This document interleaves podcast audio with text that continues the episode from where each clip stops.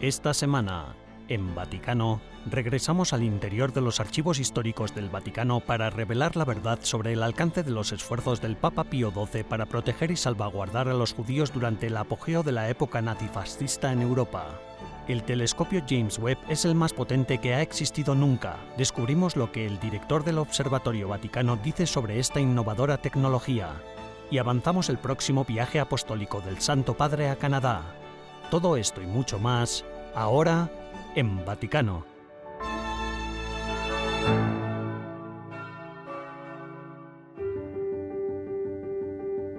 Si le escribo hoy es para pedirle que me ayude desde la distancia.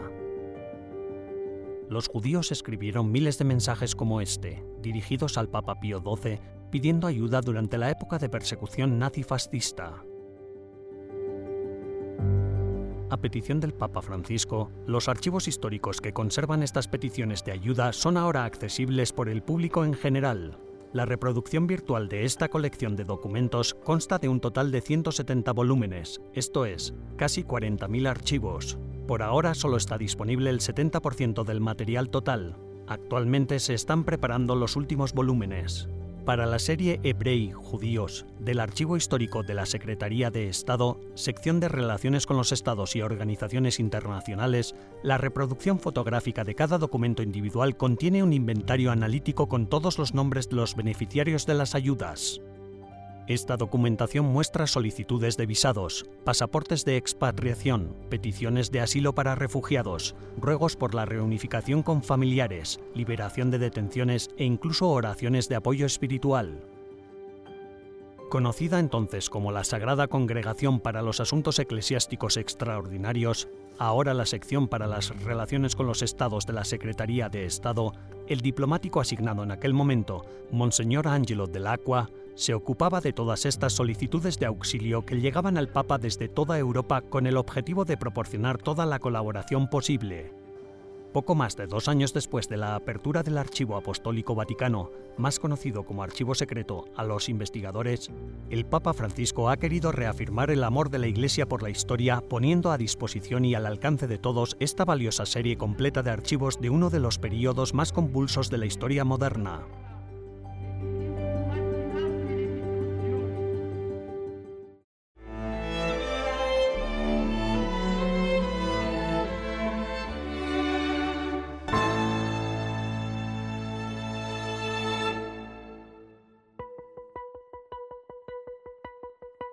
El 14 de julio, el padre jesuita y astrónomo Guy Consolmagno, en respuesta a la publicación de las cuatro nuevas imágenes científicas que se han dado a conocer recientemente, afirmó que las primeras imágenes del telescopio espacial James Webb desvelan la creación de Dios y que a su vez alimentan nuestras almas.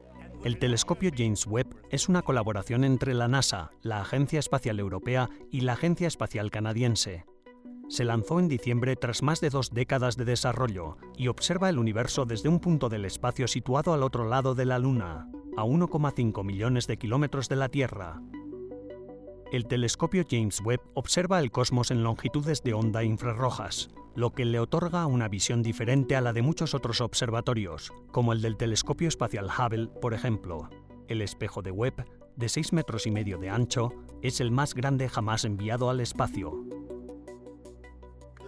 el padre Guy Consolmagno, director del Observatorio Vaticano desde 2015, ha dicho que la ciencia que hay detrás de este telescopio es el intento de utilizar la inteligencia que nos ha dado Dios para entender la lógica del universo.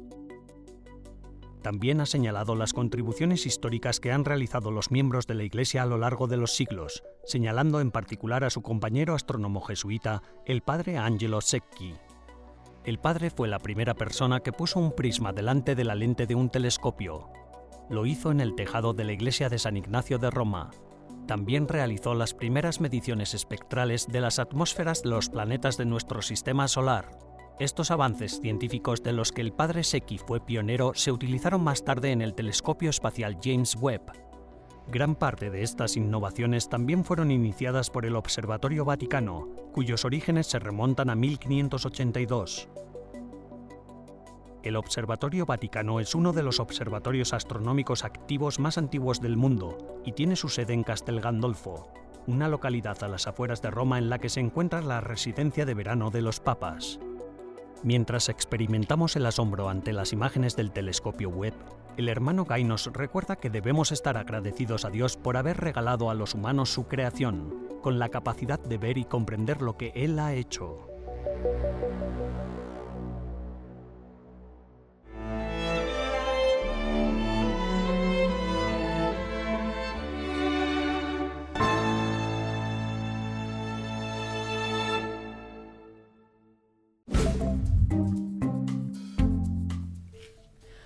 Hola y bienvenidos a las novedades del Vaticano de esta semana, las noticias más relevantes del Santo Padre y del Vaticano. En una reunión con tres congregaciones religiosas en el Vaticano, el Papa Francisco dejó claro que la Iglesia no puede tolerar ninguna forma de abuso. Los perpetradores deben ser llevados ante la justicia y no simplemente trasladados. Más adelante, en este mismo Vaticano, emitimos una entrevista sobre este asunto en la que se explica lo mucho que la Iglesia está haciendo para prevenir los abusos. El interés ante una posible renuncia del Papa Francisco sigue siendo fuerte. En una segunda entrevista exclusiva, la reiterada pregunta respondió que por el momento no se había planteado dimitir. Preguntado por si residiría en la Archibasílica de San Juan de Letrán en caso de renuncia, el Santo Padre dijo que podría ser, ya que le gustaría retirarse para confesar en una iglesia. Dos religiosas y una virgen consagrada son las primeras mujeres nombradas como miembros del dicasterio para los obispos. Los miembros del dicasterio ayudan a elegir a los obispos para la diócesis. El Papa Francisco también nombró a cuatro cardenales, a cuatro futuros cardenales y a dos arzobispos para el dicasterio. Las opiniones de Joe Biden sobre el derecho a la vida son incoherentes. En una entrevista, el Papa Francisco dijo con respecto al activismo del presidente católico de Estados Unidos sobre el aborto que Biden debería hablar con su párroco al respecto. El arzobispo Newman de Kansas City ha sido el último obispo estadounidense en expresar su frustración por la forma en que el Vaticano ha manejado la controversia en torno a las acciones pro aborto del presidente Joe Biden y la presidenta de la Cámara de Representantes Nancy Pelosi. Sus posiciones están en desacuerdo con las enseñanzas de su supuesta fe católica. El cardenal Parolin, jefe de la Secretaría de Estado, y el arzobispo Gallagher, secretario de Relaciones Internacionales del Vaticano, confirmaron que el Papa Francisco se ha comprometido a ir a Ucrania lo antes posible. En julio, el pontífice viajará a Canadá y después es posible que viaje a Moscú y a Kiev. Gracias por acompañarnos durante las novedades del Vaticano de esta semana. Les ha informado Almudena Martínez Bordiú para EWTN Vaticano.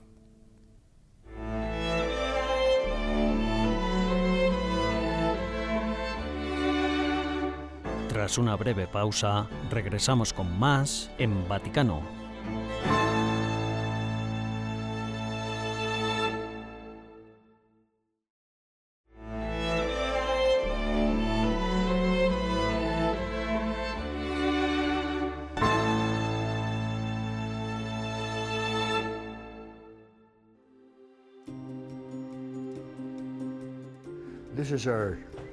Este es nuestro altar las raíces de nuestro pueblo son fuertes. Las raíces de nuestro pueblo son fuertes. El anciano indígena Fernie Marty me muestra los símbolos indígenas en este oratorio junto a una iglesia. Con la Madre María, por supuesto, que era ella. Todas las mujeres siempre llevaban esta banda y nos dimos cuenta de que se adornaba con algunos colores indígenas. Así la vimos como la madre de todos nosotros. ¡Qué bonito! Aquí, en la Iglesia del Sagrado Corazón de los Primeros Pueblos, situada en Edmonton, Canadá, se invita a que los indígenas integren su herencia y cultura en la parroquia. Pero la situación no era así para el anciano Marty, cuando crecía y asistía a un internado gestionado por la Iglesia. Se supone que lo que querían era despojarles de su cultura, de sus tradiciones y de la forma en la que solían practicarlas.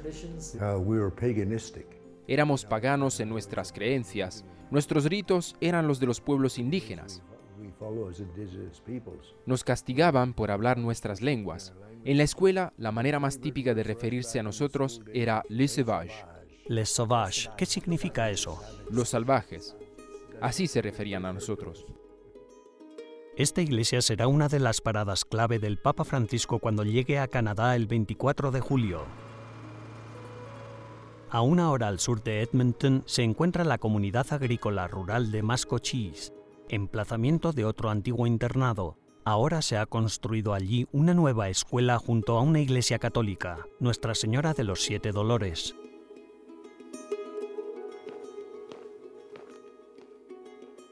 Karen Wildcat es un miembro activo de la parroquia y aunque dice que tiene buenos recuerdos de su etapa en el internado, no puede evitar pensar en sus hermanos menores. Sabía que se hablaba de los chicos del otro lado y mis dos hermanos menores estaban en ese lado, pero eso era todo lo que sabía. En realidad, nunca llegué a hablar con ellos sobre la cuestión. Nunca llegó a hablar con ellos sobre el asunto, porque cuando salieron de la escuela, ambos se volvieron alcohólicos y pronto fallecieron. Nunca llegó a hablar con ellos sobre el asunto, porque cuando salieron de la escuela, ambos se volvieron alcohólicos y pronto fallecieron. Sentí mucha tristeza y rabia porque no supe cómo era su vida ahí dentro. He aprendido a entregar todo al Señor y dejar que Él se ocupe de ello. Un estudio demostró que los indígenas que pasaron por el sistema de escolarización interna eran más propensos a acabar siendo alcohólicos. Karen, ¿qué le gustaría que se lograra con la visita del Papa? ¿Cuál espera usted que sea el mensaje clave o lo más importante que ocurra? Que haya mucha sanación, mucha reconciliación. Lo que me preocupa es que el dolor y la rabia se sigan transmitiendo a nuestros hijos. ¿Piensas que nada bueno puede surgir del hecho de que algo así se transmita de generación en generación? Sí, hay que ser capaz de aceptarlo y seguir adelante. Esa es mi esperanza. Sanación y reconciliación es lo que todo el mundo quiere de este viaje papal, no solo las comunidades indígenas, sino también la Iglesia Católica Canadiense. El arzobispo Richard Smith es el coordinador nacional de todo este viaje a Canadá.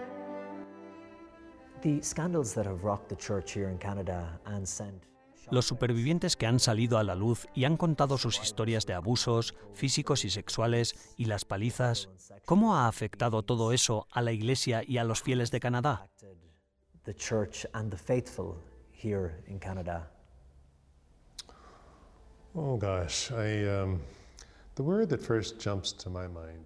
Oh, Dios mío.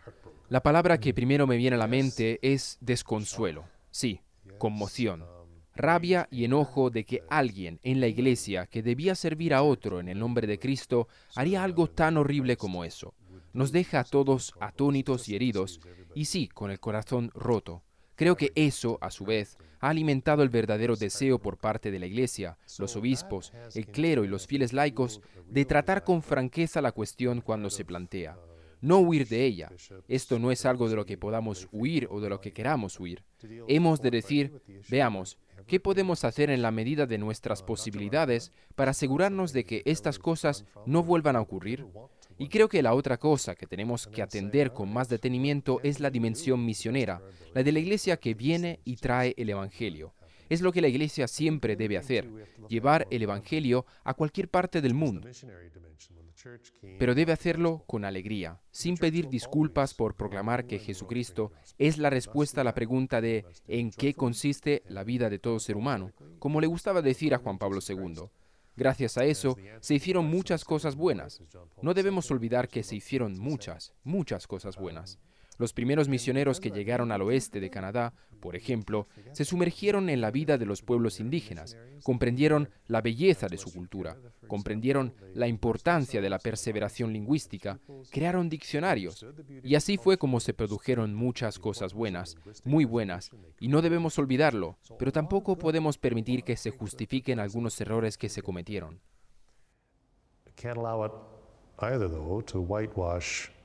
Some mistakes that were made.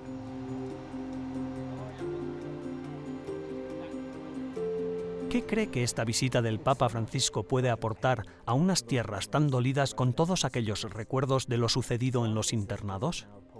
¿Qué cree que su visita puede suponer para los pueblos indígenas de Canadá?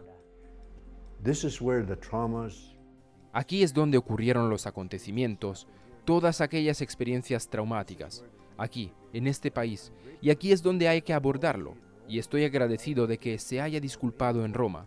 Sin embargo, creo que tiene mucho más sentido si la hace aquí, en suelo canadiense.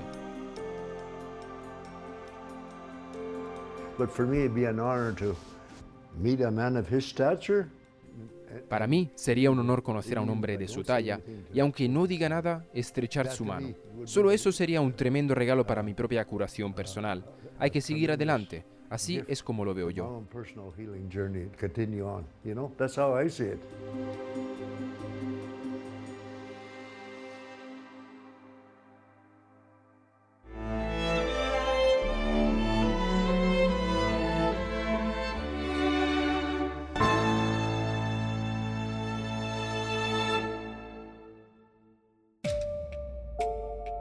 En las dos últimas décadas, la Iglesia se ha enfrentado a una triste realidad. En muchas diócesis de todo el mundo salieron a la luz casos de abusos que conmocionaron tanto a la opinión pública como a los dirigentes eclesiásticos. Como prefecto de la Congregación para la Doctrina de la Fe, el Papa Benedicto XVI inició una campaña sistemática contra los abusos sucedidos en la Iglesia. Su sucesor, el Papa Francisco, ha continuado esa labor, la Iglesia ya ha dado enormes pasos para prevenir los abusos en el futuro. La Comisión Pontificia para la Protección de los Menores es un testimonio vivo de ello. Fue fundada por el Papa Francisco en 2014.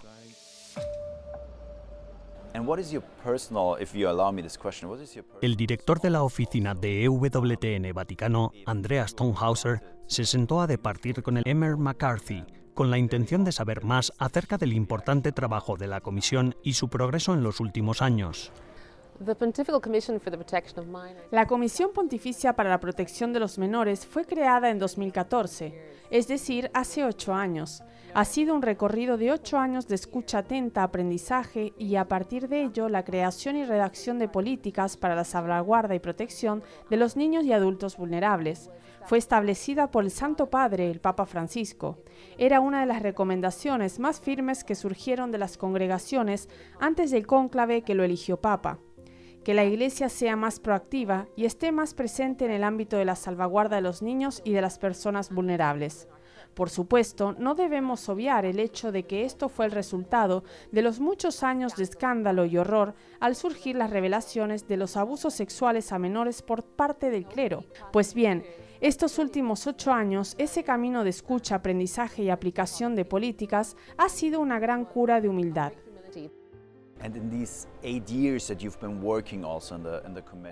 Y en estos ocho años que lleva trabajando en la comisión, ¿percibe un cambio de actitud dentro de la Iglesia hacia las víctimas de abusos? ¿Ve una mejora en este sentido o coincidió con la etapa en la que ya se prestaba mucha atención a este tema?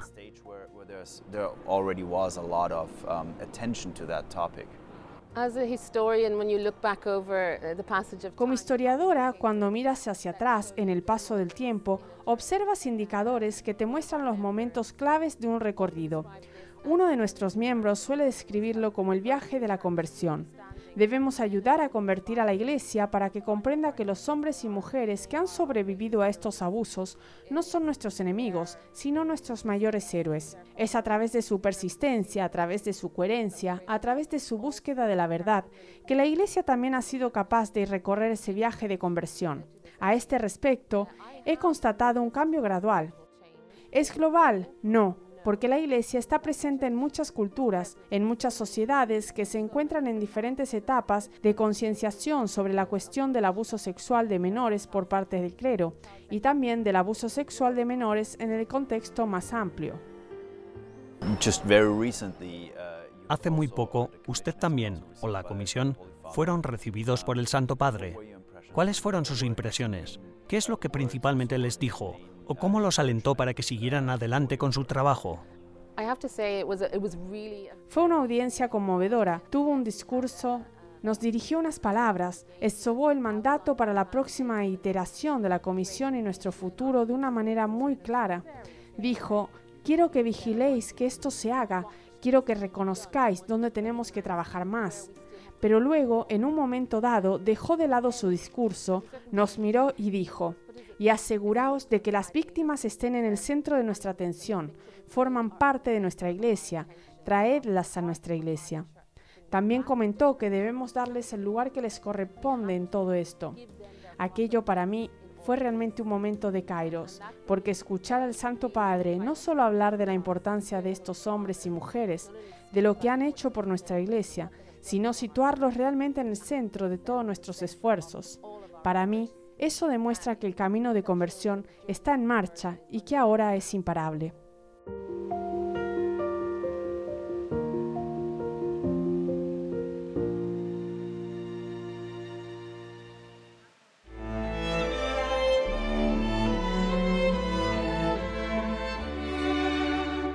En breves instantes regresamos con más en Vaticano.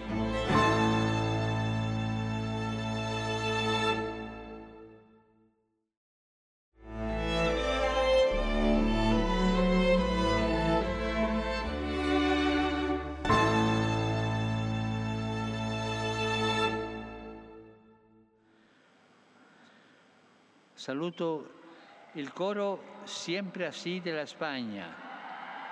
El domingo 10 de julio, el grupo sevillano Siempre Así concluyó su gira por Roma y lo hizo nada más y nada menos que con el saludo del Papa Francisco al final del rezo del Ángelus.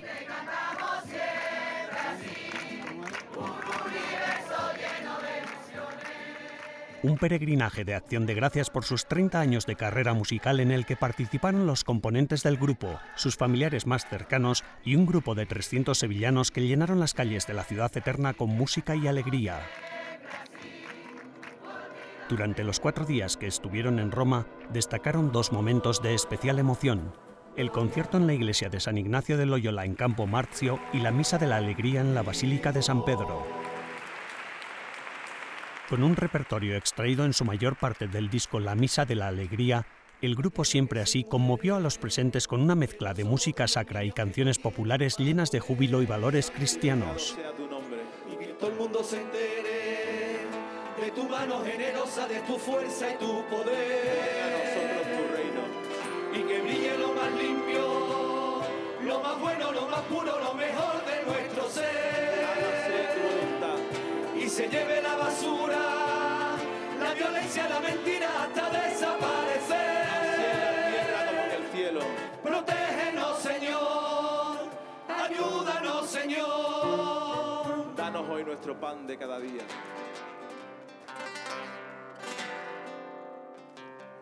Si no tengo amor, nada soy, no soy nada aunque hablara y sepa lo que me espera, aunque mía sea la ciencia. Si no tengo amor, nada soy, no soy nada. Aunque mueva las montañas y fuera el que más fe tenga, aunque todo lo repartiera. Si no tengo amor, nada soy, no soy nada. Amor es comprensivo, el amor es servicial, el amor es servicial. Y si yo no tengo amor, nada soy, no soy nada. En un escenario excepcional, bajo los frescos de la Gloria de San Ignacio, obra maestra del artista barroco Andrea del Pozo, el grupo sevillano conmovió a los presentes con el canto de la salve rociera conocida como la salve del Olé.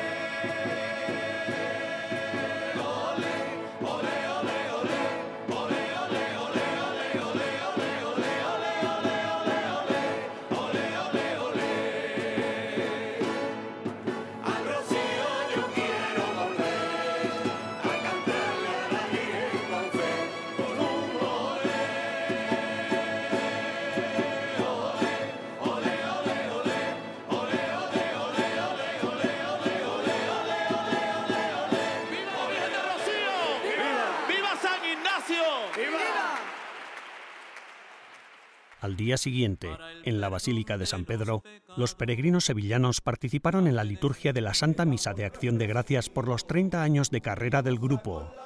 A pocos metros de la tumba de San Pedro, ante la curiosidad de los turistas, las notas de su obra La Misa de la Alegría inundaron cada rincón del templo.